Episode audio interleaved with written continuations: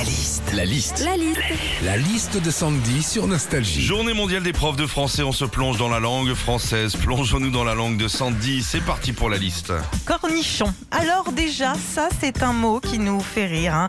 Mais ce qu'on sait moins, c'est que l'arbre à cornichon s'appelle le bilimbi.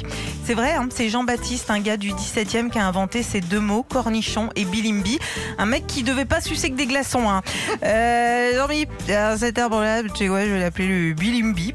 Et puis le truc vert qui pendouille au bout, bah allez hop, euh, on va dire cornichon.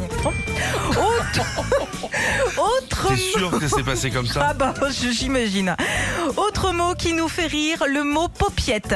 Alors c'est vrai, hein, t'arrives chez le boucher, tu dis bonjour, je voudrais deux paupiettes, c'est rigolo. Hein. Moi c'est vrai, c'est le mot de la langue française que j'aime le plus. C'est drôle et en même temps c'est hyper mignon paupiette. Hein. Bah ouais, je pense que ce sera même le nom de mon quatrième enfant. Roubignol. Ah, C'est aussi un mot de la langue française qui nous fait rire et on ne le sait pas forcément, mais roubignol est dans le dictionnaire. Oui, dans le Larousse depuis 1984. 1984, vous imaginez? 37 ans que les roubignols sont entrés dans le dico. Bah, depuis le temps, elles doivent être bien aplaties. hein. Et enfin, prout.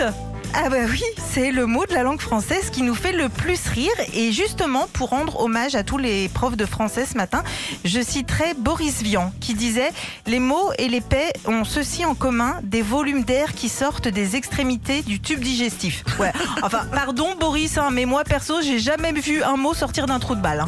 La liste de Sandy sur Nostalgie. je, je reviens, bah, euh, j'ai pas entendu la fin. Avant 1984, il n'y avait pas de robignol. Non, elles n'étaient pas dans le dico en tout Ça cas. s'appelait comment alors Retrouvez Philippe et Sandy, 6h-9h sur Nostalgie.